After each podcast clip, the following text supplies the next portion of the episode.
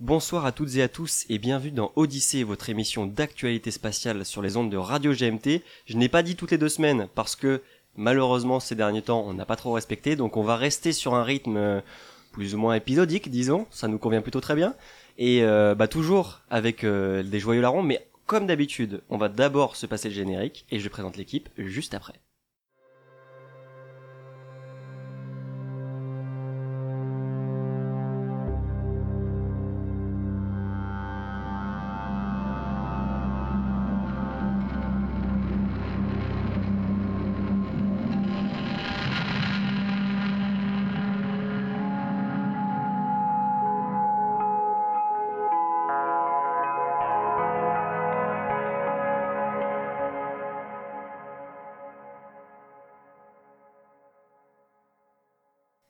Revoici donc pour euh, cette ce quatorzième épisode de la saison 1. Déjà, euh, on aura quand même réussi à tenir un, un sacré petit rythme. Donc, comme je le disais, nous avons des joyeux lurons, des joyeux larrons.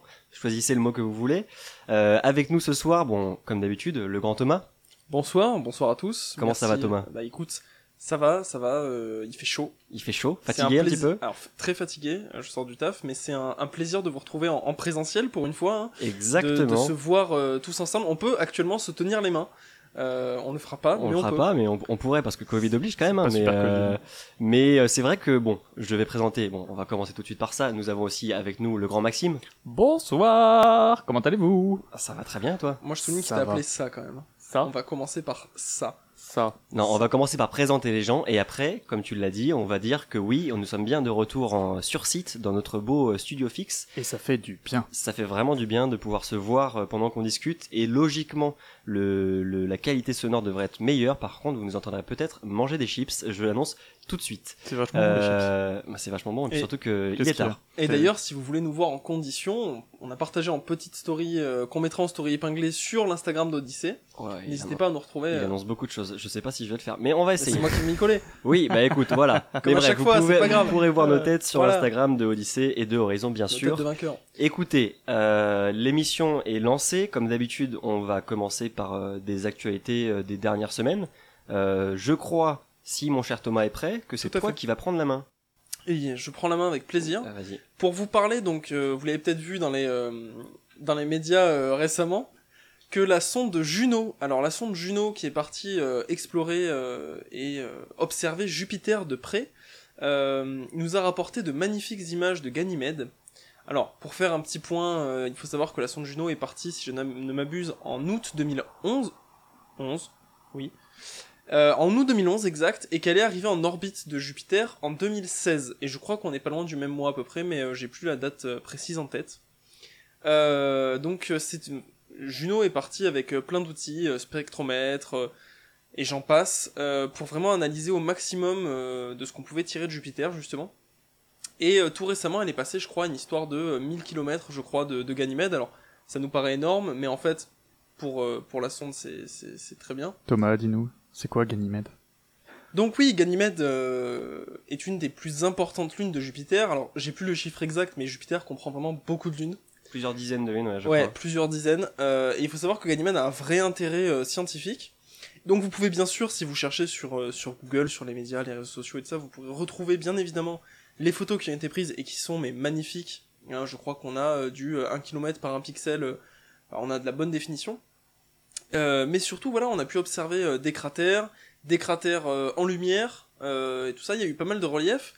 Et il a aussi été évoqué des failles, des fissures, à nos amis de Minecraft, non, qui pourraient évoquer la présence d'activités tectoniques. Alors bien sûr, les scientifiques l'appuient, et je tire mes sources de Futura Science, hein, je, cite, que on va attendre un petit peu avant de faire des, déductions scientifiques trop rapides, mais en tout cas, voilà, ça pourrait révéler d'activités tectoniques. Il y a des cratères, bien sûr, donc comme toutes les lunes, hein, qui sont qui s'en sont mangés euh, d'autres ou des petites météorites. Mais voilà, donc euh, magnifique photo de Ganymède. J'invite tout le monde à aller voir. J'invite euh, tout le monde à aller voir aussi le post horizon sur les lunes. Mais voilà, je sais pas ce que vous en pensez. Si vous avez pu voir un peu l'actu passer, euh, les amis, mais je vous laisse la main. si si ouais, bah, de mon côté forcément et les photos sont quand même relativement incroyables au niveau définition etc donc oui forcément je l'ai vu passer et puis bah, Jupiter on sait que beaucoup de ces lunes peuvent être euh, intéressantes d'un point de vue euh, exploration, d'un point de vue euh, sur l'histoire de, de- du système solaire, etc.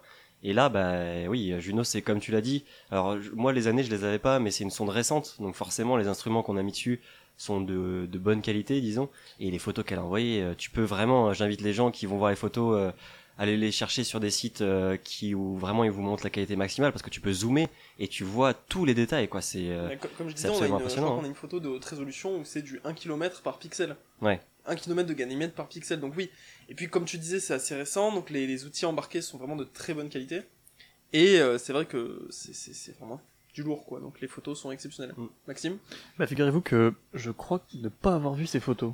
Ah ouais. Ou alors, ou alors euh, je les ai vues, mais ça, j'ai pas, j'ai pas fait gaffe à ce que c'était exactement. Quelque part, tu pourrais presque croire que c'est la lune euh, terrestre, mais elle est beaucoup plus foncée, Ganymède. Enfin, d'après les sur Ouais. les retours photos qu'on a en tout cas, je sais pas si dans la réalité c'est le cas, mais elle est beaucoup plus sombre. Ok. que Avec la tes, Lune. tes Ouais. réseaux inondés de spatial, t'as pas vu la photo de, ma de la Lune euh, Bah, en fait, il y a pas mal de trucs que je, que je switch, tu vois, genre. Ouais, puis ça a été, je sais pas, hein. peut-être que t'as passé, parce qu'elle a, elle a été sur les réseaux pendant un ou deux jours, hein, pas. Ouais, mais moi je l'ai vu quand même pas mal. Hein. Enfin, ça a traîné euh, entre Ouais. Insta, Twitter que- et tout ça. C'est sorti là, là, récemment, c'est ça? C'était la Bah, semaine C'était dernière. la semaine dernière, ouais. Ouais. Mais je, je pense que les- je l'ai vu, mais j'ai pas dû, j'ai pas dû tilter. Ouais. En fait, le problème, je trouve, sur les réseaux sociaux, etc., quand, quand t'es fan de spatial, c'est que t'as des, t'as des sources qui postent tellement de trucs, Ouais. Tu vois, tu vois tellement de choses Ouais. que à la fin, tu fais plus forcément attention exactement à ce que tu vois, et du coup, en fait, l'actualité vraiment est noyée dans, euh, dans le, dans, dans le flux d'informations. Oui, puis après t'as tout ce qui est les algorithmes, etc., qui vont Ouais. pousser les choses ou non. Et- hein. Petite question, est-ce que vous vous souvenez du nom de la sonde qui s'est approchée de Jupiter ou qui a fait euh, un peu le même boulot entre guillemets il- des années auparavant? Alors c'est une bonne question. Moi pas je C'est pas vrai, je l'aurais- Voyager qui a fait ça? À Voyager, elle a fait une assistance gravitationnelle. Elle pour a fait Jupiter, je crois. un... Elle s'est sais catapultée, je, plus. crois, mais elle a... Crois, ouais. Bah, Ouais. après, ça dépend laquelle, mais. euh, Non, oui. non, moi je vous parle d'un petit taf... euh, Euh, de Jupiter, on, on a dit? Non, moi je, sa- je saurais plus. Cassini. Non. Non, Cassini c'était euh...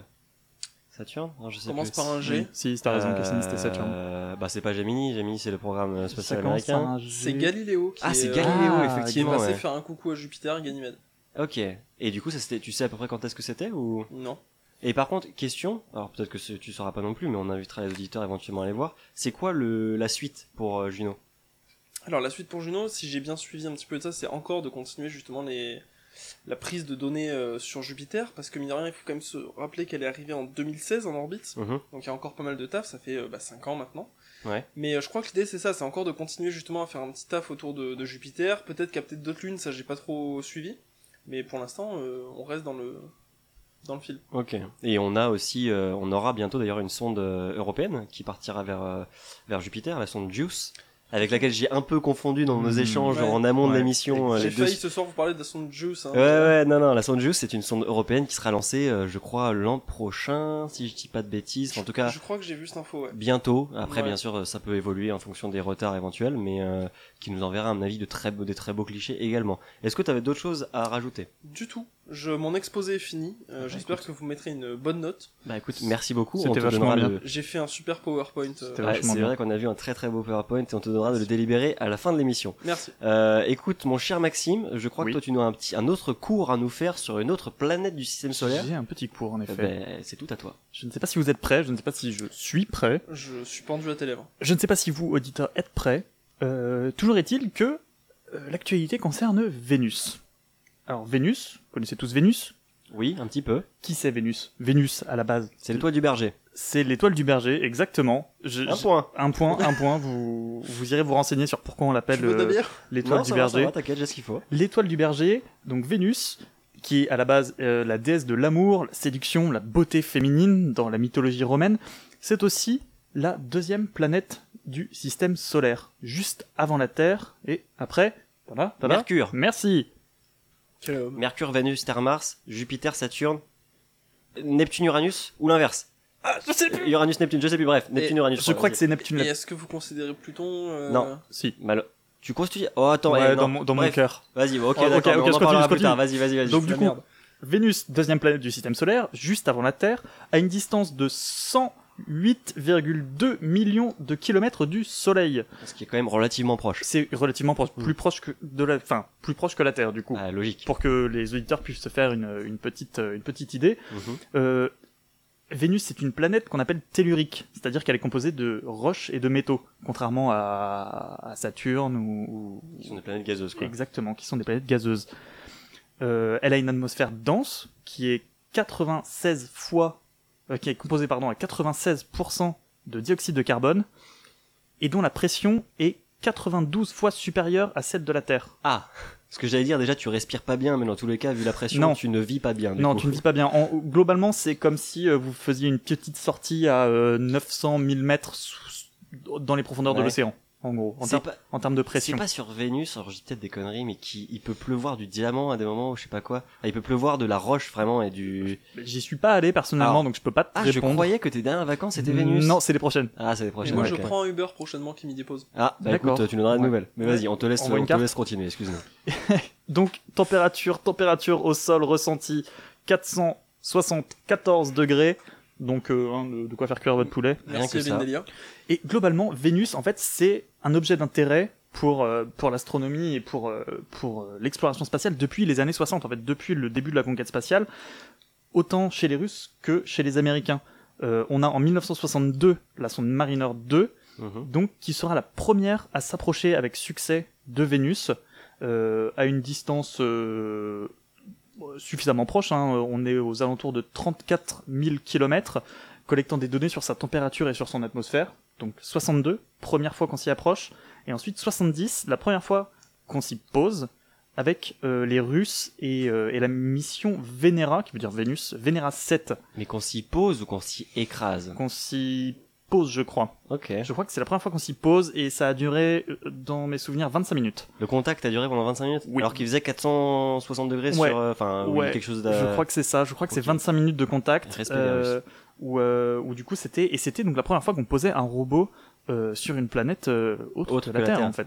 Donc on est dans les années 70. Autre que la Terre et la Lune, je suppose. Oui, parce que la Oui. Lune, on avait déjà posé des robots, clairement. Oui, oui. Mais ok. Ouais, mais c'est impressionnant quand même. Et, et, euh, et donc, on compte en tout 23 missions, euh, d'après le dernier décompte, euh, réussites autour de Vénus, qui se sont approchées de Vénus. On parle des missions même qui se sont approchées ou qui n'étaient pas forcément dédiées à Vénus, sur un total quand même de 41. Ah, donc c'est pas une réussite totale. On a quand même pas mal d'échecs. Mhm. C'est supérieur à, euh, À aux missions martiennes. Bah, Hein, est-ce on, que- on a alors- plus d'échecs sur les missions martiennes euh, proportionnellement parlant. Ouais, Aujourd'hui, avec euh, avec euh, Zhurong, etc., je suis pas sûr. Enfin, on doit être kiff kiff en Oui, gros, quoi. j'ai Ouais, pas ouais. refait les calculs, mais euh, mais Oh merde. merde, Pas refait les calculs.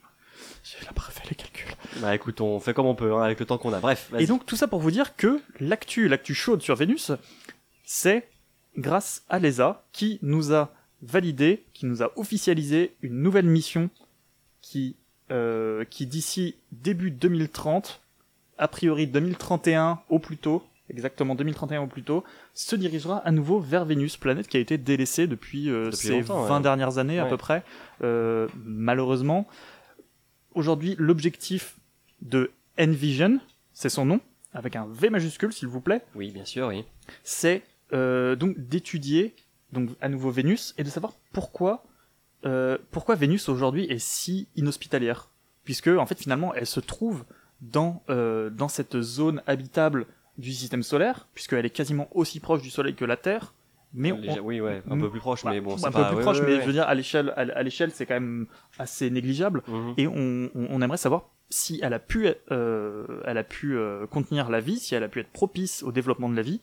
Et donc c'est ça finalement qu'on va chercher. On va chercher à savoir si euh, il y a toujours de l'activité euh, tectonique sur Vénus. Mhm. On va chercher à comprendre un petit peu mieux aussi euh, son atmosphère, les liens qu'il peut y avoir entre, les, les- entre le sol et les, les échanges sol-atmosphère, mais aussi à essayer de comprendre un petit peu plus sous la croûte de Vénus, c'est-à-dire à peu près un kilomètre en dessous, euh, sous sa surface. Cette mission, il y aurait un atterrisseur programmé. Non, non, non, Non non, non, c'est uniquement, euh, c'est uniquement Un par- orbiteur, quoi Oui, c'est uniquement un orbiteur Et avec. Comment ils euh, arriveront Enfin bon, c'est des techniques, je suppose, de de, de, de radio-émission, etc., pour Ex- savoir ce qu'il y a en dessous de la croûte, ouais. Ouais, ouais, ouais. En fait, euh, Envision est composé de, de quatre appareils. Mhm. Un dédié à la cartographie. On a un radar de sous-surface. Ok. On a un spectromètre. Non, on a trois spectromètres exactement qui font partie du même, du même instru- instrument et qui vont chercher à, à connaître, euh, savoir s'il y a des émissions de gaz euh, volcaniques, etc. Ouais. sur Vénus. Et, euh, et une expérience de cartographie du champ de gravité. Ah, intéressant. Voilà. Par le CNES d'ailleurs. Ah, Cocorico, encore une fois. Cocorico et, euh, et donc voilà, euh, donc Envision euh, par l'ESA, qui sera lancé début 2030, qui va durer normalement, euh, si je ne m'abuse, 4 ans, Ok. sur un voyage de 15 mois. Ah, c'est court quand même comme 15, voyage. 15 mois de voyage quand on prend. euh, 15 mois de voyage avec un mois pour, euh, pour se mettre en orbite, Ouais, etc. puis euh, circulariser l'orbite, etc. je suppose, ouais. Exactement. Et euh, donc voilà, je pense que ça va être une mission euh, très très excitante. Euh, enfin, on retourne euh, explorer un peu des, des choses qu'on a délaissées. Figurez-vous que les Américains font de même, puisque récemment, ils nous ont aussi validé une mission qui s'appelle Veritas, qui elle sera lancée entre 2025 et 2029, Ouais. donc beaucoup plus tôt. Euh, Enfin, beaucoup Oui, plus tôt. bah, à l'échelle oui, oui, quand à même. l'échelle de, de, de l'exploration spatiale en ce moment. 5 euh, ans, c'est pas négligeable quand oui, même. non, hein. non, c'est pas mal. Elle, son but, ça va être beaucoup plus simple. C'est, c'est un, c'est un orbiteur qui va être beaucoup plus simple. Il n'a que deux instruments, il me semble. Son but, ça va être de cartographier et, car- et caractériser l'ensemble euh, de la surface de Vénus. Ok.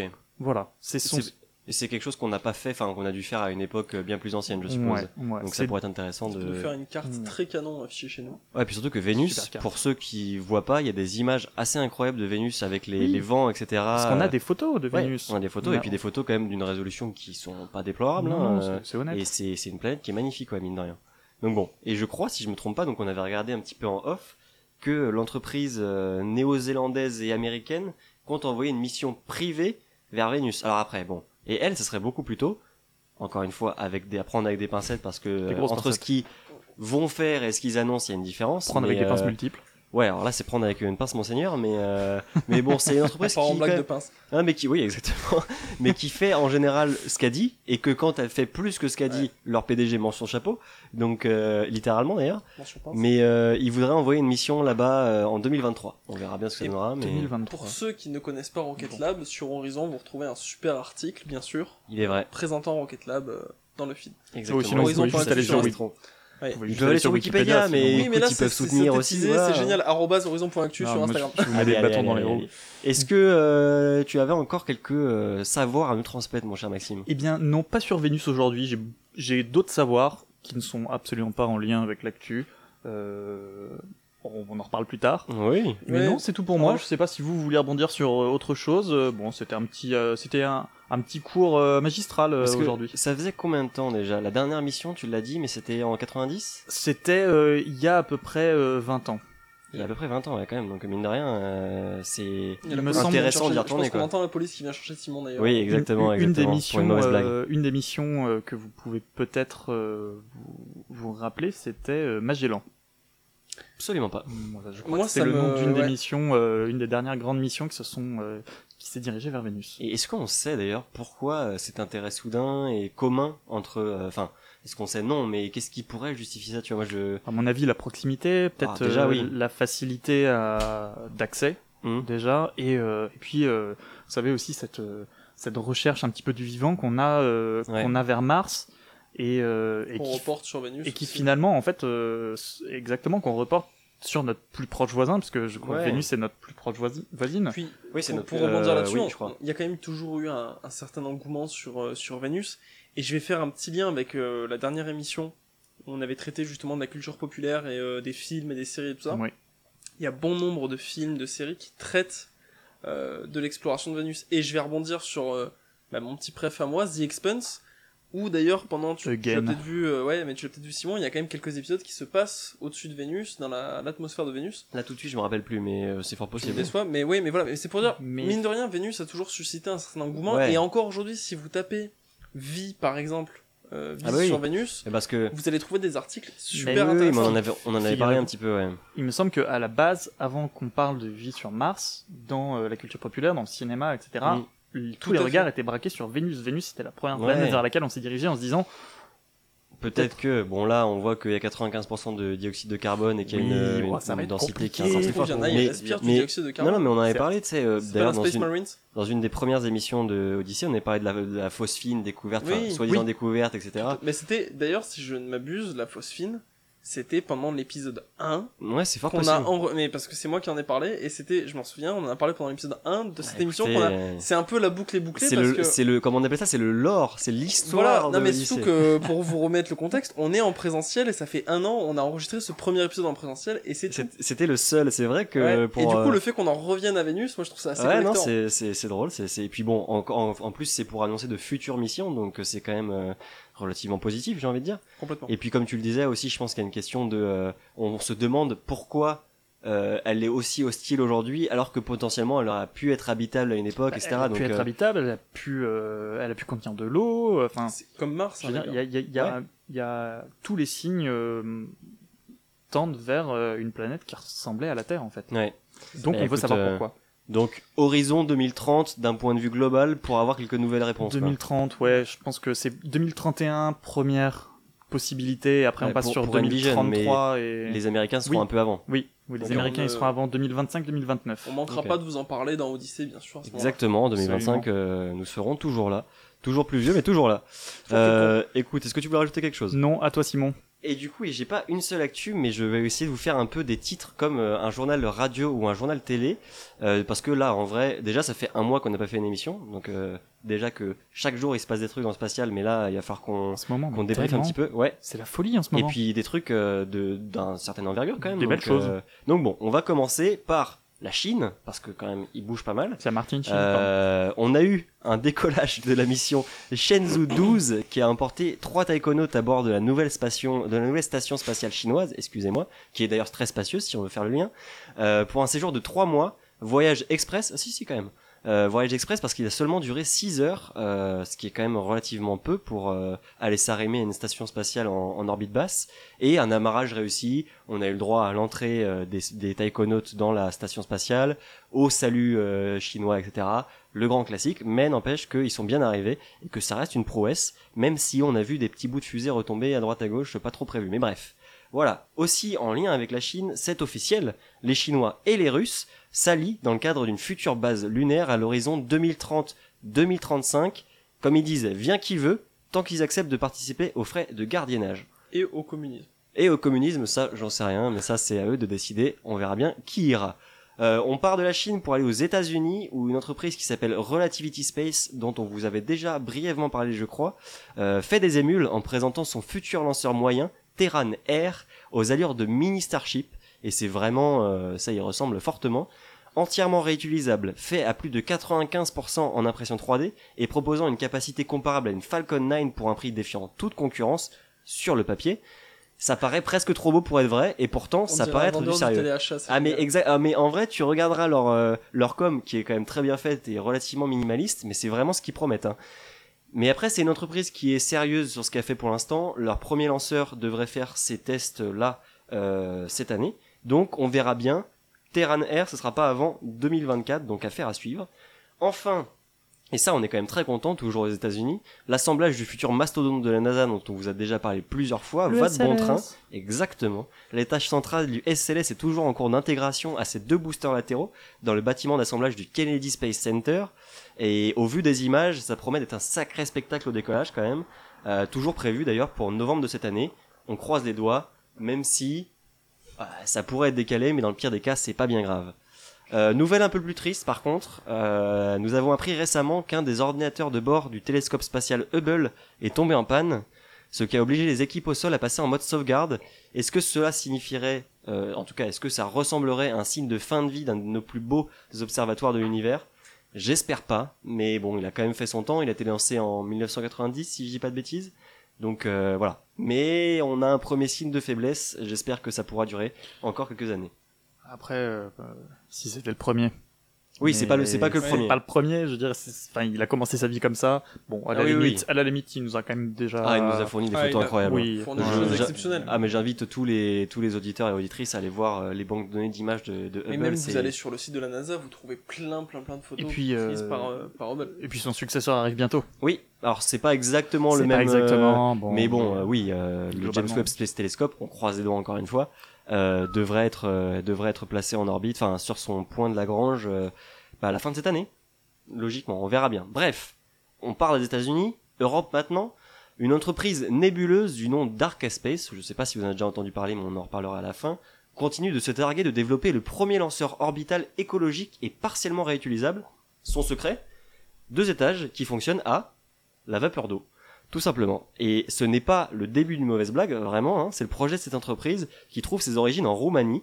Le pire dans tout ça, c'est que le vol, attends, attends, le pire dans tout ça, c'est que le vol inaugural est prévu pour ce mois-ci.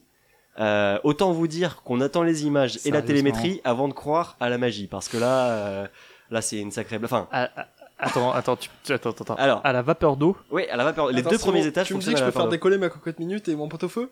Alors, bah, en vrai, c'est un petit peu ça. Le pire, c'est ouais, on est c'est- là. on en est presque là. Et il y a eu des images de tests je sais éventuels. pas quoi dire. Il y a tellement le- blagues qu'on pourrait faire là-dessus, mais je Ah non, mais de toute façon, moi, je- j'attends de voir qu'ils annoncent quelque chose parce que là, ils continuent sur leurs réseaux sociaux à dire décollage en juin, etc. Et il faut savoir, ne rigolez pas trop avec Arcaspace sur les réseaux sociaux, sinon vous allez être bloqué directement. C'est une, une des entreprises qui bloque le plus vite du net. C'est vraiment, c'est un tireur, c'est un tireur euh, genre dans plus le mode western. Plus vite que Nadine Morano? Ah bah je sais pas, je j'ai pas encore euh, eu le plaisir d'être bloqué par Nadine Morano, mais euh, j'ai presque eu le plaisir d'être bloqué par Arca- Arcaspace, alors que j'ai fait un tweet sur eux. Bref, Ça, quel plaisir. c'est en vrai, j'attends de voir que tu vraiment. te fais re- menacer par. euh, À part euh, par le tout le tout le régime de la Roumanie, etc. Non non, en vrai ça va. Mais par contre, j'attends de voir et toutes les, les applications que vous pouvez voir de- d'annonces de, lancement, etc. ne font même pas état de ce lancement-là. Donc c'est pour dire le sérieux en général dans la Moi, je communauté veux, je spatiale. veux qu'on pose une fusée qui décolle à la vapeur d'eau, côte à côte avec une, euh, une Falcon 9, et qu'on les fasse décoller en même temps. Ah bah là, non mais bon, c'est pas comparable. Sinon, mais on bon. peut- euh, Je m'en- je, je m'en tamponne le, le coquillard, je veux Ah bah si un jour, si jamais ils arrivent à faire décoller quelque chose, on pourra faire des comparaisons. hein. Mais bon, bref, c'était juste pour vous parler de ça. ils feront On décoller les pattes. Je suis Ils font étonné. décoller des pâtes bien cuites en tout cas, al dente. Autre sujet, l'Europe se dotera-t-elle d'une capacité de vol habité pour les prochaines décennies C'est une vraie question qui se pose. C'est ce à quoi semblent réfléchir le CNES et l'ESA, d'après des documents qui ont été publiés euh, sur Internet et sur les réseaux sociaux ces derniers jours, dans le cadre du programme Ariane 6. Euh, le lanceur pourrait en effet propulser des astronautes dans n'importe quelle station en orbite au vu de ses capacités d'emport et aussi surtout de son lieu de décollage, Kourou Mhm. parce que vu que tu es sur l'équateur, c'est parfait pour aller plus ou moins n'importe où. Euh, et donc, c'est quelque chose qui est en cours d'évaluation. La seule question qui persiste, c'est est-ce que l'Europe choisira de mettre les moyens financiers, parce que c'est quand même pas rien, nécessaire pour ça? Le mystère reste entier, mais suivez les actus parce que ça pourrait être une grande nouvelle. Il y aurait éventuellement une autre possibilité qui a été évoquée par euh, Roscosmos, donc l'agence russe, La catapulte. non, pas la catapulte, ça serait de lancer des, euh, des Soyuz habités depuis Kourou. Parce qu'on sait que les fusées Mhm. Soyuz lancent des, des humains dans l'espace depuis euh, bien, bien longtemps. Bien sûr. Mais là, ça pourrait être enfin, adapté, disons, à Kourou, en partenariat donc entre euh, l'ESA. Puisque Soyuz part déjà de Kourou, Alors en oui, soi, Oui, bah, ab- absolument. qu'est-ce mais qui les empêche de, Bah, de mettre, chose- euh, de mettre plutôt une capsule plutôt qu'un que du cargo? Bah alors, il y a quand même un truc parce que les installations le permettraient, mais par contre, en fait, la fusée, quand elle part, Hmm. elle part au-dessus de la mer. Oui. Et donc, ça veut dire que s'il y a une euh, tentative d'éjection, il faut récupérer Soyuz dans l'eau, ce qui est, non, ce qui est techniquement faisable, Je mais ce qui n'est pas du tout dans les habitudes. Oui. Donc euh, Roscosmos a dit pourquoi pas. D'après les infos qu'on a, ça paraît, ça paraît peu probable. Mais bon, ça reste Mais- une solution quand même. oui. Donc bon, voilà, c'était pour faire un point là-dessus. Dernière actu, euh, on a entendu parler très légèrement d'une première sortie extravéhiculaire qui a été réalisée par euh, Thomas Pesquet et Shane Kimbrough. Très légèrement. Euh, une ressortie un petit peu compliquée quand même, parce qu'il y a eu une petite défaillance dans le système de contrôle de la combinaison de, de l'astronaute américain, mais on va y revenir. Euh, et le but de cette sortie, c'était de- d'installer de nouveaux panneaux solaires sur l'ISS. Euh, et on a donc eu ce problème-là, ce qui a amené Thomas Pesquet à rester accroché au Canadarm comme un con pendant une heure, attendre que Shane Kimbrough rentre dans le SAS pour réinitialiser sa, combinaison pour revenir faire la mission. Donc bon, ça a été une mission un peu complexe, mais on va y revenir dans pas longtemps du tout. Ce que je vous propose juste avant, c'est qu'on se fasse une petite pause musique comme d'habitude, qui va nous être présentée par notre, notre grand Thomas comme d'habitude. Thomas, Et, Thomas, euh, et Thomas. juste après, Innovation, on innovation. revient sur cette sortie extravéhiculaire. À toi Thomas. Eh bien écoutez, euh, aujourd'hui pour le Golden Record, j'ai choisi une musique courte euh, qui dure une minute. C'est une... euh, alors, Navarro Night Chant. Ce sont des, des chants de nuit euh, Navarro, hein, en, en traduction littérale. Euh, donc voilà, ça a été envoyé dans le Golden Record. J'ai pas spécialement de... J'ai pas sorti le wiki, je suis désolé, mais je pense que ça vaut le coup de le découvrir. C'est court, c'est bon, ça fait voyager. À nous les studios. Bah écoutez, à tout de suite.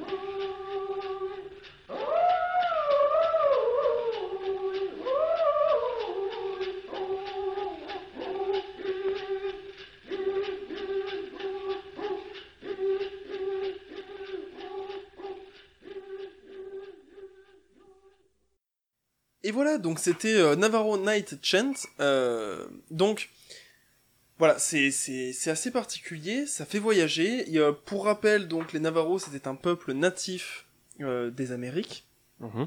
bien avant les Américains qu'on connaît aujourd'hui, bien avant Trump. Mais voilà, donc c'est c'est un son court qui fait voyager. Et qu'est-ce que vous en avez pensé? Je commence par toi, Simon.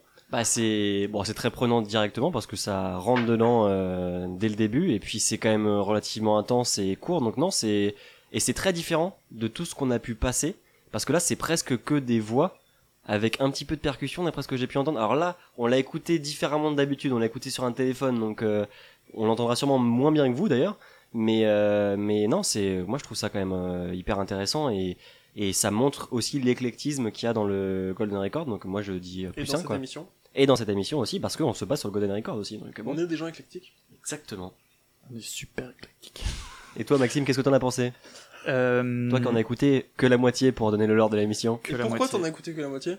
Bah parce que je suis parti chercher le ravitaillement. Exactement. Pour ceux, pour ceux qui sont restés assis sur leur chaise, hein, pas un merci, rien du tout. Si, je t'ai fait merci de, du- de la main quand tu m'as servi à boire. Mm, C'est Ah ça, ouais. Donc, qu'est-ce que tu en as pensé du peu que t'en as entendu? Euh, c'est intéressant. Euh, J'avoue que je pense qu'il faudrait que je le réécoute euh, calmement euh, dans mes petits écouteurs euh, en rentrant chez moi. Mais euh, mais non, très intéressant. Après, là, en, en ouvrant l'internet mondial et en tapant juste Navarro Night Chant, euh, c'est intéressant de voir que un des premiers mots qui sort c'est religion. Ah, Euh, et qu'en fait ce chant euh, est un chant de célébration religieux euh, de, de, de, de cette tribu. euh, et je sais, une question, je sais même pas, je, est-ce que euh, les, la, certaines tribus Navarro existent encore aujourd'hui? Je pense que je, oui. Je crois que oui, parce qu'il y, a des- oui. il y a des réserves un petit Ouais. peu aux États-Unis de ça. Et juste pour, pour rebondir là-dessus, je- je- le côté religion, je crois qu'à l'époque, alors après je, suis- je suis une grosse quiche hein, à ce niveau-là, mais Mhm. je crois qu'elle est- pour ce- ces tribus-là et tout ça, beaucoup de chants étaient liés à des, des idées religieuses, en tout cas des croyances, Oui. comme euh, voilà, des, des croyances d'espoir, des croyances de joie, des croyances de, que le fait de chanter, ça allait amener du positif pour la tribu, ça pouvait être Mhm. une naissance, ça pouvait être de bonnes récoltes, ça pouvait être la chasse. Et même dans la culture populaire, euh, l'image qu'on avait des Indiens, il y avait beaucoup cette question de chant, de danse, etc. Donc c'est pas si étonnant que ça. Après, entre culture populaire et réalité, il y a souvent un monde, mais euh, c'est pas si étonnant. Mais en tout cas, euh, moi, je suis quand même agréablement surpris que ça a été, en- enfin, que ça ait fait partie de, du Golden Record, quoi.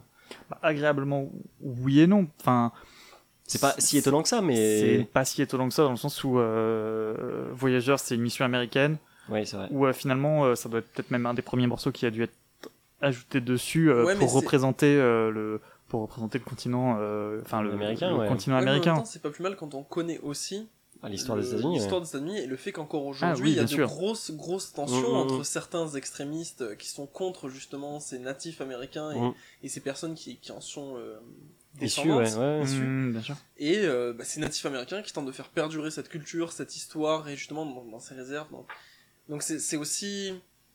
Je trouve que c'est aussi un symbole assez fort de justement la représentation de, de, de ces peuples qui ont existé, qui ont grandi, mais qui ont encore aujourd'hui été euh, un petit peu ostracisés. euh, Bah, enfin, oui. Après, on n'est pas là pour Voilà, parler du sûr. système américain, mais non, mais c'est- enfin, Non. moi, je trouve que c'est quand même une belle démarche, en tout cas. Oui, déjà. c'est une belle démarche. Après, quand on, quand on, quand on connaît les, les, les gens qui ont travaillé sur, euh, Oui, sur ça, C'est clair que Carl Sagan, le- bon. leur euh, ouverture d'esprit et, leur volonté à, à, à mettre en avant euh, le, le- le- la Terre comme, Mm. comme un tout et pas, comme, ouais. euh, et pas comme une et pas comme des fragments de, The de, Dot, ouais, comme de, de ouais. nations.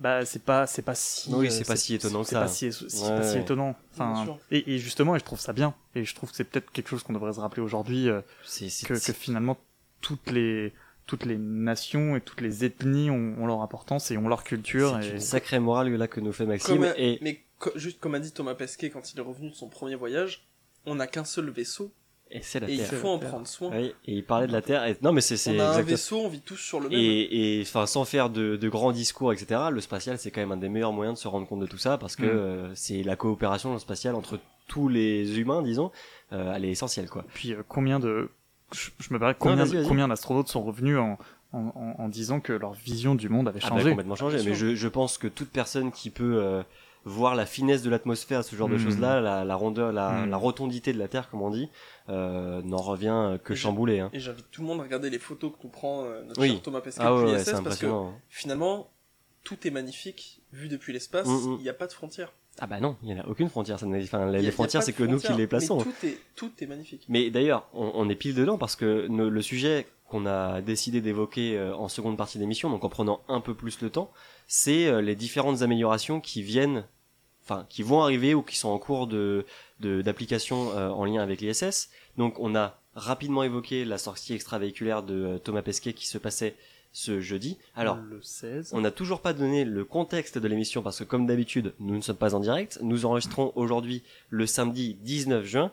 L'émission sera, sera disponible si tout va bien, mais je vais me débrouiller le mardi. Alors attendez, qu'on regarde les dates pour pas dire n'importe quoi. Le mardi vrai qu'il- 22 juin. C'est vrai qu'il a un, agenda bien chargé. Bah non, mais rappel, surtout que- J'espère que vous n'êtes pas tous des quiches. Demain, c'est la fête des pères. hein. Donc, si Ah oui. vous Ah, mais- écoutez cette émission et que vous dites d'un coup merde, c'était la fête des pères, C'est vous êtes passé, des enfants indignes. Voilà, juste pour info, vous êtes des merdes. Mais j'aurais oublié aussi. Euh, Il juge les auditeurs comme ça. euh, sans non, mais moi, je bon. sais que Non, le premier, il- j'aurais peut-être oublié. hein. Ah non, mais moi, il faut, faut que j'y pense aussi. ça. Mais par contre, un truc qui, parce que là, on va évoquer la première sortie extravéhiculaire avec toutes les complications qu'il y a eu et les aboutissements. Mais par contre, il y a une seconde sortie extravéhiculaire qui est pour nous prévue demain, donc le dimanche 20, Le 20. euh, qui pour vous sera donc passé. Donc, on pourra bien sûr pas s'avancer sur ce qui va se dérouler à ce moment-là, même si on a quelques informations.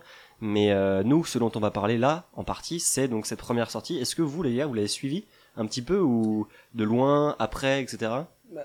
Je, ouais, vas-y, je, moi je l'ai suivi un petit peu, alors je l'ai suivi carrément hein, même, et j'ai, euh, j'ai beaucoup aimé une chose qui m'a fait un peu rire, c'est pour rebondir sur justement la dernière actu que tu as présenté tout à l'heure, Simon, c'est que euh, Thomas Pesquet, pour, ne pas l'appeler directement Thomas, euh, il s'est, alors ça m'a fait beaucoup rire parce que pendant sa première mission, il faut savoir qu'il avait travaillé quand il était sorti euh, de l'ISS sur des batteries, un changement de batterie. Exactement. ouais. Aujourd'hui, il a travaillé sur des panneaux photovoltaïques et il s'est comparé, alors je sais plus si c'est sur un tweet ou dans un Ouais, dans un quoi, tweet, ouais. à un frigoriste ou un électricien. Un électricien de l'espace. ouais. Un électricien de l'espace, mais il a aussi parlé de frigoriste parce que le mec il sort à chaque fois pour euh, faire du taf électrique quoi. Ouais. Et en fait, moi ce qui m'a plu dans tout ça, et aussi pour euh, rebondir sur cette idée de coopération internationale, bah, c'est qu'encore une fois on voit que ces astronautes ils partent là-bas avec une formation qui est euh, incroyable, Mm. mais tous ensemble, bah, un américain, un français, ils travaillent ensemble à réparer cette station, à l'améliorer, à lui donner de la performance, pour continuer à la faire tourner, à nous offrir de belles choses. Et finalement, bah, ils font le taf de, de, de professionnels sur Terre qui réalisent le même boulot sur des toitures, sur des choses comme ça. Enfin bref, c'est pas le même exactement, Avec mais, d'autres moyens, mais bien sûr. mais je trouve que voilà, quand on commence à réfléchir un peu à tout ça, il y a, il y a un truc assez... euh, moi, je trouve ça beau. Bah, vous savez ce qu'on dit sur les astronautes. Non, vas-y. Ce sont des mécanos de l'espace, hein, finalement. Ah bah de toute façon oui. Non, mais Complètement. en plus ils sont formés à ça. Je veux hein. dire, oui. Ils sont formés à ça. Après, ils mais sont- c'est aussi des, secouristes, des...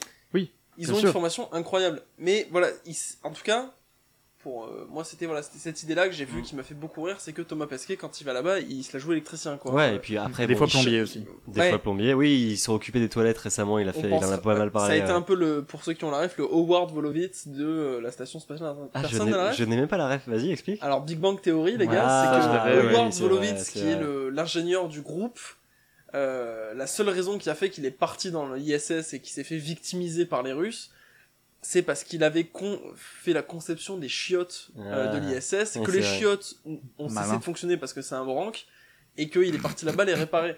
Voilà, c'était... Mais littéralement, Pesquet. Pesquet était le Howard Wolowitz des... euh, Non, non, mais c'est, c'est- par contre, c'est vrai que c'est drôle quand, parce qu'il a fait trois, là, c'était sa troisième sortie extravéhiculaire, et donc deux étaient exclusivement consa- consa- consacrés à le, à la production et au stockage d'électricité sur l'ISS. Donc, Mm. euh, donc bon, comme on l'a évoqué, toi, bah attends, Maxime, toi tu l'as suivi ou pas d'ailleurs? Moi, je l'ai suivi rapidement. Euh, je l'ai plus suivi euh, sur les sur les faits, sur ce qui allait se passer, si ça s'est bien passé, etc., que que suivi vraiment en direct.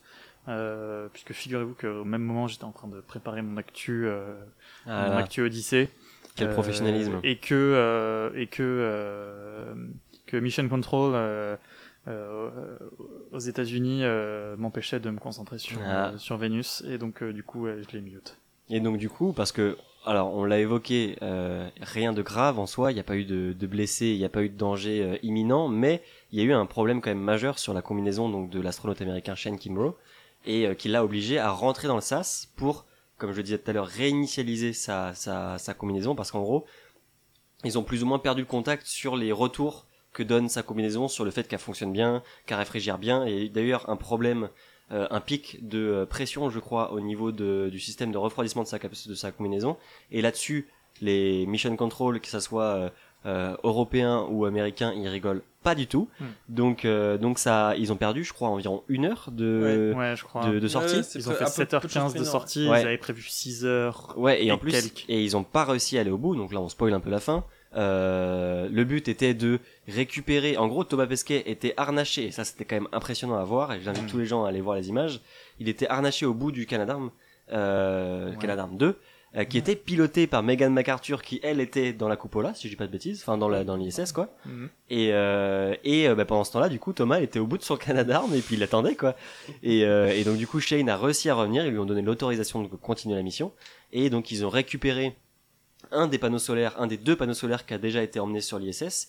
Donc, des nouvelles générations de panneaux solaires qui seront ajoutés sur les anciens, en gros, qui se mettront dessus, quoi. Et j'ai noté qu'ils apporteront, euh, au final, entre 20 et 30% de production électrique supplémentaire par rapport à ce que faisaient les anciens Ce qui est pas négligeable. ce qui est pas négligeable quand tu sais que les anciens ont été euh, mis en place environ il y a 20 ans et qu'ils avaient une durée de vie estimée à 15 ans.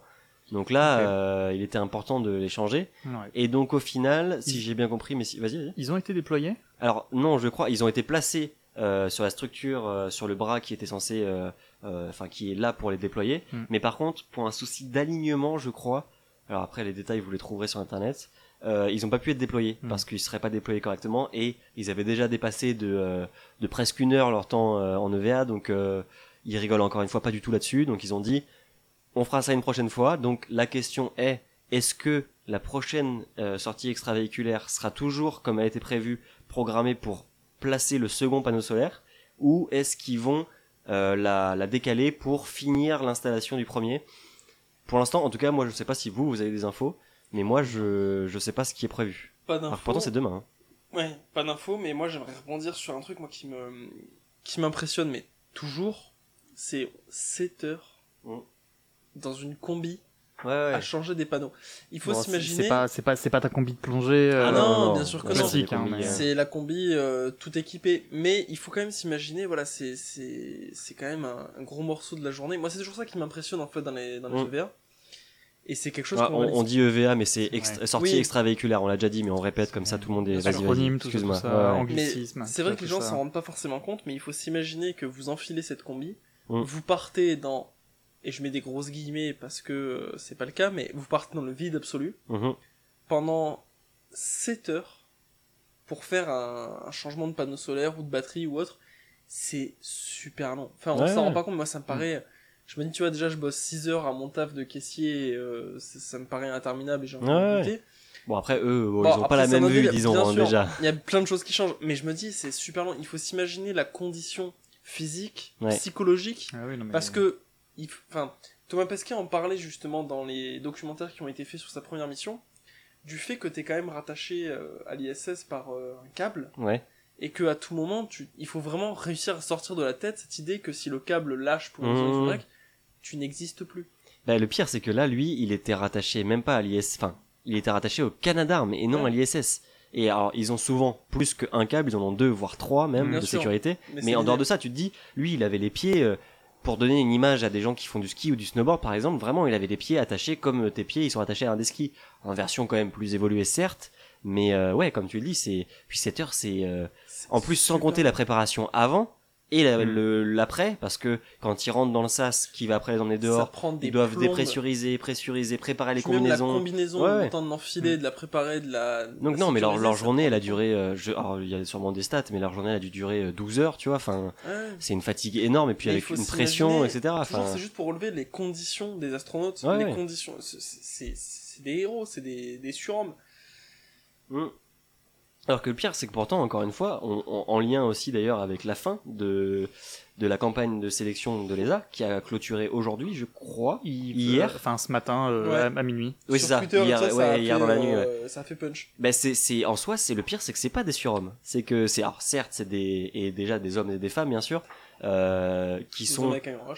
Hein Des hommes avec un grand H. oui, ou des humains, tout simplement. Bien sûr. Mais, euh, mais c'est des gens qui, pas lambda du tout, bien évidemment, je dis pas le contraire, mais c'est des gens qui sont entraînés pour pallier à plein de situations différentes. Et il faut pas oublier que Thomas Pesquet et Shane Kimbrough, comme tous les astronautes, sont toujours accompagnés par plein de gens au sol. Hmm. Ils, euh, ils c'est pas les seuls maîtres de ce qu'ils font. euh, Non, ils savent pas tout ils faire ont, par cœur. On leur dit Avant d'y aller, ils ont un Ah oui. dossier euh, qui Ouais. est prêt Ah ouais, avec et chaque- puis- tout ce qu'il faut faire. exactement. On leur Chaque dit, tu tournes, tu tournes cet écrou de tant de, Exactement. de tant de tours, tu le fais Ah tant non de mais quand, tours. si vous, vous là les, les, les lives euh, des différentes chaînes dont la NASA euh, pour cette sortie extravéhiculaire Mhm. sont disponibles mais quand vous écoutez ce que disait Maxime donc le mission control donc les gens au sol qui leur indiquent quoi faire ils leur disent tout ils Ouais. leur disent euh, ils leur disent quand, quand se détacher de l'ISS pour après aller se rattacher à un autre endroit etc avec des nombres précis enfin en gros ils sont en, en pilote automatique entre guillemets on leur dit quoi faire quoi Tout est calibré, Ouais. calculé, mesuré. c'est- Enfin bon, euh, là on a déjà eu cette première sortie extravéhiculaire pour euh, euh, booster un petit peu la production d'électricité de, de l'ISS. Euh, ça va continuer donc dimanche pour vous, ce sera déjà passé, mais pour nous c'est demain. On espère que tout se passera bien, voire même mieux. Euh, là ces panneaux c'était quand même dingue parce que il y a des images de Thomas Pesquet qui se balade sur le Canadarm, qui tient un des panneaux de, de- de 350 Ouais, kilos. Bon, bien sûr, en, microgravité, voire en impesanteur, bah ça pèse rien. Non. Mais, euh, mais bon, c'est quand même drôle de le voir avec des panneaux qui font 3 mètres de long, je crois. Bon, faut pas les dans lâcher, les mains. quoi. Alors, faut pas les lâcher parce que sinon ils partent. Mais, euh, mais voilà. Non, mais c'est quand même complètement irréel. Quand tu vois ces images-là, tu te dis, mais ça, ça pèse 350 kilos sur On- Terre. J'ai l'impression qu'on voit pas souvent les photos de, de- des astronautes euh, strappés au, au Canadarm. Bah, c'est rare. Et là, il y a de très belles photos, Ouais, justement, ouais. qui Il y sont a de sorties. Ouais. magnifiques photos qui sont Ouais, et puis il y a, il y a plein de, voilà, des photos de Shane Kimura qui prenait Tom Astro, enfin de Tom Astro. Tom, euh, Tom, Thomas Pesquet, enfin qui Le s'appelle langage Instagram, qui, genre... parle- qui s'appelle Tom Astro sur les réseaux sociaux. Allez, excusez-moi. horizon.actu pour vous rappeler. Et allez, pour rappel, la roue du forçage, comme dirait Vibrequin, on part sur toute autre chose, mais euh, il y a eu de très belles photos. Là, double sponsor. Voilà, double sponsor, mais bon. Voilà. La Ça- bière top, les amis. Non, mais c'est surtout qu'on est en fin d'émission et qu'il fait chaud, donc euh, c'est compliqué. Énorme. Mais voilà, il y a, ça bouge, et encore une fois, comme on en discutait sur une dernière émission, l'ISS est, est pas dans sa fin, enfin, commence à vieillir, bien évidemment, on le voit avec les panneaux solaires, mais c'est pas pour autant qu'elle va tomber en lambeaux et qu'on va la- l'abandonner dans deux ans, loin de là. Si on fait des millions, voire des dizaines de millions d'investissements pour envoyer des nouveaux panneaux solaires, c'est quand même qu'il y a une suite, quoi. Exactement. Si Ouais. on, on, on changerait pas les panneaux solaires si c'était pour que ça se viande. On remplacerait pas les toilettes non plus, quoi. Est-ce que, voilà, mais plein de est-ce trucs, que vous changeriez le, le joint de culasse de votre bagnole si c'était pour la mettre à la casse un mois après? Ah bah, logiquement, enfin, en toute logique, euh, tu le fais pas, mais bon, après... euh, Après, j'ai pas de bagnole, mais oui. oui, Bah, bah, on Vibroca a peut tous, peut-être euh, nous aider là-dessus. Exactement. Alors par contre, je suis pas sûr qu'ils soient calés en, en station spatiale. On leur demandera peut-être. Hein, mais non, bon. mais en joint de culasse, par contre. Alors, euh, genre que là, ils sont forts. Mais euh, j'aurais jamais dû dire ça. Mais euh, Ah, ça se sent que c'est la putain. fin de l'émission. Non, mais voilà. Il y a d'autres, il y a d'autres améliorations qui sont prévues pour l'ISS. D'ailleurs, pour rebondir, je crois que c'était la dernière émission qu'on parlait de la rumeur où la Russie aurait voulu lancer une Oui, nouvelle Ouais, station. ouais, ouais. C'est moi qui ai lancé le, le débat. je Alors, crois. Euh, Moi, j'en ai en- encore entendu parler, mais euh, le PDG, je crois, ou un des patrons de Roscosmos, a dit qu'il voulait rester engagé dans l'ISS pendant encore, je crois, 4 ans ou 5 ans, il Mais- a annoncé. Encore une fois, je, je- j'entends, Mm. mais on reste toujours sur un discours qui change de Ah oui, semaine oui. en semaine. Oui. Et puis les Russes, on les connaît. C'est voilà, c'est. Bah, euh, non, vas-y, vas-y, va au bout Fini- de ta finis pensée. ta phrase, s'il te plaît. de. C'est quoi C'est qu'ils peuvent, ils peuvent essayer de, de nous faire croire des choses et Pas faire. À, à notre communauté que- russe, l'adresse de ont- Thomas est. Mon numéro de téléphone et mon numéro de sécurité sociale sont les suivants. Non, mais c'est qu'ils ont pas de, ils ont pas vraiment de compte à rendre. Ah bah non, per- bah, les personne, Russes hein. se veulent très indépendants. Et Bah, c'est vrai que de là à dire, euh, bah voilà, il, il lance le projet avec la Chine, Mm. tout ça. Mm. Et jusque là, bah on était sur, de, comme on disait lors de la dernière émission, ils ont dit tant un truc, tantôt autre chose, Ouais, tantôt autre chose. C'est bon, ça devient Après- chiant, mais on les suit, on va voir ce qu'il en est et puis on verra bien. Oui, puis une autre euh, des preuves qui fait que la Russie va quand même rester impliquée dans l'ISS, c'est que eux aussi vont apporter très prochainement une euh, une amélioration, une extension, j'ai envie de dire, à l'ISS avec le module No- Neuka, Mhm. qui d'ailleurs comprendra, qui part. Alors j'ai noté Bientôt, hein. logiquement, s'il y a pas de retard, le 15 juillet euh, de Baïkonour, donc au Kazakhstan. Ça va arriver très très Ouais, vite. sous la, la coiffe d'une fusée Proton, qui est d'ailleurs une fusée qui est très peu utilisée, donc euh, ça va faire plaisir de, de la revoir en vol. Mais ouais, logiquement, encore une fois, si pas de retard, euh, nouveau module pour l'ISS. Donc euh, y a- ils ont déjà dû, c'était sur la dernière sortie extravéhiculaire qui était une sortie exclusivement russe d'ailleurs, bon, ça Oui. peut se comprendre. Et ils sont allés détacher un module d'amarrage, enfin un adaptateur, je crois, d'amarrage, si j'ai pas de bêtises, pour pouvoir en fait que Neuka vienne se mettre dessus. Mhm. Et euh, et euh, faut savoir que sur ce nouveau module russe, euh, il y a le, il y aura le premier bras robotique européen. Oui. Le ERA. euh, ERA, c'est ça. Euh, European Robotic Arm, tout simplement. Oui, tout simplement. Pas le groupe, hein. Non, pas ERA le groupe d'ailleurs, très belle référence, c'est vrai, C'est- un groupe de, Ah, merde, de musique la- métal qui est, qui est un ouais, c'est Ah, un j'ai- groupe euh, connu quand même. Ah, j'ai pas la ref. Bah écoute, tu iras Ah, écouter en bah, même temps que, que les chants Navarro. non, non, mais euh, voilà. En gros, les Russes aussi, comme on le disait, euh, ils sont pas non plus en reste sur les améliorations liées à l'ISS. Ils sont pas en reste, ils sont pas à la traîne. Et puis, le fait d'ajouter un nouveau module à l'ISS, c'est quand même pas. On ferait pas ça s'il restait genre 4 ans de C'est pas un module de qui devait être déjà installé Ah il y a ouais, un il moment date d'il y a longtemps. Oui, d'accord. Je crois qu'il aurait dû. Alors, je sais plus si c'est le développement qui a commencé en 2007 ou s'il aurait dû être lancé en 2007. Mais genre, oui, son développement a pris des retards monstres. Mais euh, ça reste un, un point euh, Un important. développement à la russe. Ouais. Bah, alors en vrai, euh, les Russes, c'est pas les pires sur les retards en général quand même. Euh, les Américains sont très forts aussi. Après, mais, euh, On a la SNCF. on a la SNCF Pardon, en France, c'est vrai. je- Big Ah up non, à la niveau- SNCF. Gros big niveau up. niveau retard, mais mais on, on, on les apprécie pour ça parce que c'est vrai que être à l'heure tout le temps, c'est chiant en vrai. Faut, faut, faut faire patienter les gens. Non, Et je dis quand ça tu dois pour aller voir trouver une mamie excuse. euh, dans les Landes, tu vois, Mais t'es dis pas- content d'arriver à l'heure. Juste quand tu dois aller au boulot, hein, mais Dis pas ça, euh, je prends le train demain. euh. et en plus pas Tu pour aller n'importe où, n'arriveras donc pas. euh, bon, euh, voilà. euh, À tous on nos amis, espère, euh, à tous nos amis euh, bretons FLB, Bretagne, pardon. Oh là là, là, BZH, tout ça, tout ça, sortez les drapeaux. et le Mont Saint-Michel. Non, je déconne. Non, non, non, Non, non, non, alors, non, non, euh, stop. je pense que voilà, on a beaucoup discuté cette émission, euh, il fait chaud, on va pas trop tarder à arrêter, mais est-ce que euh, vous aviez des choses que vous voulez rajouter sur euh, l'ISS? Oui, Plus sérieusement. Moi, j'aimerais rajouter euh, quelque chose. On parlait d'amélioration, enfin, toutes les améliorations qui sont en cours, qui vont venir. On a reparlé très récemment dans un tweet que j'ai vu passer du BIM. Ah oui, c'est c'était un module gonflable, non? Gonflable, Ouais, tout à ça. fait, qui est toujours en utilisation. Et c'est de Bigelow, ouais, je crois que c'est Bigelow le- l'entreprise. Je peux pas te dire. Mais c'est et eux veulent, enfin l'entreprise qui a développé le BIM, donc euh, Ouais. c'est un module qui est littéralement gonflable, C'est hein, oui, il- pressurisé. il, il a été envoyé euh, à plat et, Ouais. euh, et il a été Et dans branché. une capsule, il a été branché, gonflé, une fois et je crois pressurisé. s'en servent Comme en, votre canard gonflable à la plage cet été. Exa- bah, plus, Exactement, en vrai, en plus mieux. ou moins. hein. en mieux, mais, je crois que là actuellement il est utilisé pour du stockage oui, uniquement. uni- uniquement du stockage, Ouais. mais ils l'ont ils l'ont réouvert, ils ont fait des photos à l'intérieur, Ouais. etc. Et et, euh, et finalement ça aussi, ça inspire un petit peu euh, le futur de, de ce Bah, de toute peut façon, se faire. le- euh, l'entreprise qui a développé ce module-là, je crois que c'est Bigelow, si je dis pas de bêtises, euh, on pourrait me corriger. Bah, sa volonté, c'est de faire une station spatiale presque exclusivement composée de ce type de modules, des modules gonflables. en fait. ouais. Et c'est quand même pas bête du tout parce que un des trucs les plus chiants, c'est d'envoyer Mhm. un truc en dur dans l'ISS. Vous imaginez la pression de se dire que tu vis dans un ballon de baudruche? Ouais, après, c'est un ballon de baudruche euh, renforcé en Kevlar, hein, mais euh, Ouais. oui, quand même. Oui, Ouais, mais quelque part, par, par principe, euh, ceux qui sont dans la station, enfin, je veux dire, ils vivent déjà. oui, ils vivent déjà dans une sorte. En Dans fait, très peu. tu- non, mais enfin, Enfin, en, fait, peu importe ce qui se passe, que ce, que ce soit un ballon de baudruche ou que ce soit du dur, tu Oui. sais que s'il y a une merde, S'il y a un trou, t'es Dans t'es tous les dans cas, il y aura trou. C'est. Oui, non, mais tu vois, imagine en fait, c'est un peu la comparaison entre un ballon de baudruche et une boîte de conserve en soi. Alors, la boîte de mais conserve choix, paraît un ouais. peu plus euh, résistante, Ouais, mais. c'est- bien sûr, mais en fait, il faut savoir que dans l'espace, ça se vaut finalement. Bah, de toute façon, ils sont vraiment euh, à la Mais merci de c'est Jules. juste hein, que euh. je- Oui, moi je préfère quelque chose qui est solide à quelque chose qui ne l'est pas, mais c'est purement psychologique et purement terrestre. On vit dans des maisons en briques, pas dans du caoutchouc, mais les physiques qui sont sur Terre et dans l'espace ne sont pas les mêmes. Ouais, et puis alors, on a parlé donc de, euh, du, du module BIM, mais il y a d'autres modules. On en avait parlé, je crois, euh, c'est peut-être sur Horizon uniquement, mais de l'entreprise Axiom Space qui veut envoyer des euh, des, euh, des riches propriétaires dans l'ISS là qui va commencer très bientôt, Mhm. mais qui veut aussi envoyer un nouveau module qui va s'amarrer à l'ISS pour faire une sorte de d'hôtel spatial, disons, Ah, non, en euh, et parlé, qui ouais. après elle à terme voudrait carrément créer sa propre station. Mais bon, il y a plein de d'innovations qui se créent en lien avec l'ISS, donc ce qui fait que à mon avis elle va perdurer pendant encore au moins une décennie. Je colle la chose, mais ça pourra Mhm. peut-être être moins ou plus, j'en sais rien. Mais après il y aura des suites, c'est sûr et certain, euh, à l'ISS, peut-être des plus petites stations.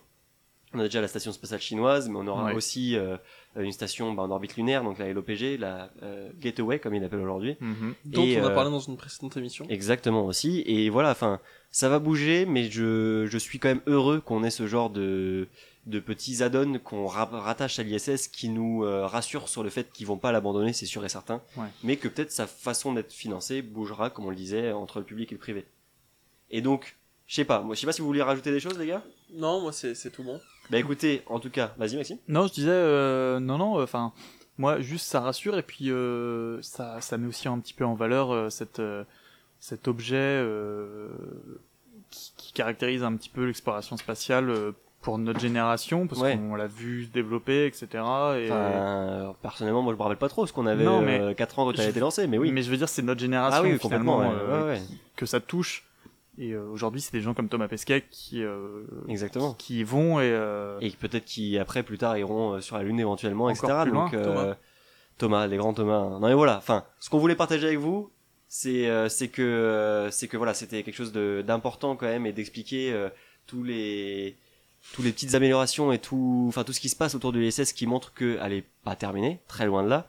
Et, euh, et que voilà, vous pourrez retrouver euh, déjà une sortie extravéhiculaire demain, mais encore plein d'autres euh, en replay du coup. alors en replay parce que nous ça sera déjà pas enfin nous c'est demain mais pour vous ça sera déjà passé. Mais il restera encore quatre autres panneaux solaires à ajouter. Donc euh, il va en avoir d'autres des sorties extravéhiculaires c'est sûr et certain parce Ne que le loupez but pas ça. ouais parce que le but là on l'a dit il y en a que deux mais c'est qu'ils vont en mettre six euh, panneaux solaires de nouvelle génération. Et voilà l'ISS c'est quand même comme tu le disais Maxime une très belle réalisation donc on n'est pas prêt de la laisser tomber je pense et puis euh, bah écoutez est-ce que vous avez des choses à rajouter? Mais moi je pense qu'on va clôturer l'émission là-dessus tranquillement Non, moi c'était un, un plaisir de exactement vous retrouver en présentiel pour une fois. Ça a été, euh, on coupera en montage, mais le cadre de nombreux fous rires pour ah nous de oui il y a eu pas mal de fou rires vous aurez Et- pas le droit à tous ouais. Et on se, on se remercie euh, mutuellement pour ça. Retour, retrou- retrouvez-nous. Retournez-nous. sur, sur les, sur les pages Instagram de Odyssey et de Retour- Horizon. Retournez-nous sur euh, horizon.actu et odyssée-gmt. Oui, les, les gens Instagram. comprendront la blague pour ceux qui l'auront, mais bon, bref. Voilà, c'est alors euh, on va l'expliquer tout simplement. J'ai partagé en story une petite photo de nous. J'ai mis retour de nous, retrouvez-nous. Voilà. Voilà, le, le, Rigolera le- Ça la correction automatique. euh, Malheureusement, a- mon T9 m'a trahi. Exactement. Mais euh, voilà, un grand plaisir de vous retrouver, messieurs. C'était un grand génial. plaisir de vous voir. Je me suis beaucoup fendu la poire. Et puis, bah, des bisous à vous tous. Bah, et et merci espère, à ceux euh, qui nous écoutent. Ça Exactement. fait grand bien de se retrouver, Ouais, de vous absolument. retrouver, hein, Simon et Et on Thomas. a le masque. C'était super Et cool. on n'a pas le masque, absolument. Mais on a les fenêtres ouvertes. Mais par contre, j'espère qu'on pourra refaire des enregistrements physiques euh, bientôt. Je sais pas comment ça va se passer parce qu'il y a plein de changements au niveau de GMT, mais vous en saurez plus en début d'année prochaine. Et en tout cas, avec euh, plaisir de te refaire une émission même par Discord prochainement. Absolument. Et puis on vous retrouve très bientôt. On sait pas encore exactement quand. on vous mais il spoil restera- pas, on vous dit pas quand. On spoil rien du tout. Il restera encore au moins une émission Voilà. avant la fin de cette saison, c'est sûr et certain. Peut-être mais plus. peu- voilà, c'est la fin de la saison qui approche. Ouais. On va se prendre des vacances d'été. Quand même. Mais je pense qu'on va se retrouver pour une Ah bah, de euh, façon, saison euh, 2 saison de, 2 euh, obligatoire. de De- The Odyssey. euh, quelles que soient les conditions, il y aura une saison 2 obligatoire. hein. Force et honneur. Et puis euh, non, vraiment merci beaucoup les gars euh, pour cette euh, pour cette aventure. Même si c'est pas la dernière de la saison, je tiens à vous le dire parce que vous êtes fa- face à moi. Et puis on est très content de d'avoir euh, tous les auditeurs et auditrices qui, euh, qui qui nous écoutent, que, en espérant que ça vous plaise et qu'on soit toujours aussi accessible parce que ça reste le but. On n'est pas des experts dans ce dont on parle, mais on essaie de vous partager notre passion. Et puis ben on vous laisse euh, sur les ondes de Radio GMT aller voir d'autres podcasts ou aller écouter de la musique ou faire ce que vous voulez. En tout cas, on vous souhaite une bonne fin de journée ou de soirée. Et puis on vous dit à très bientôt. Des bisous. À bientôt à tous. Bisous bisous.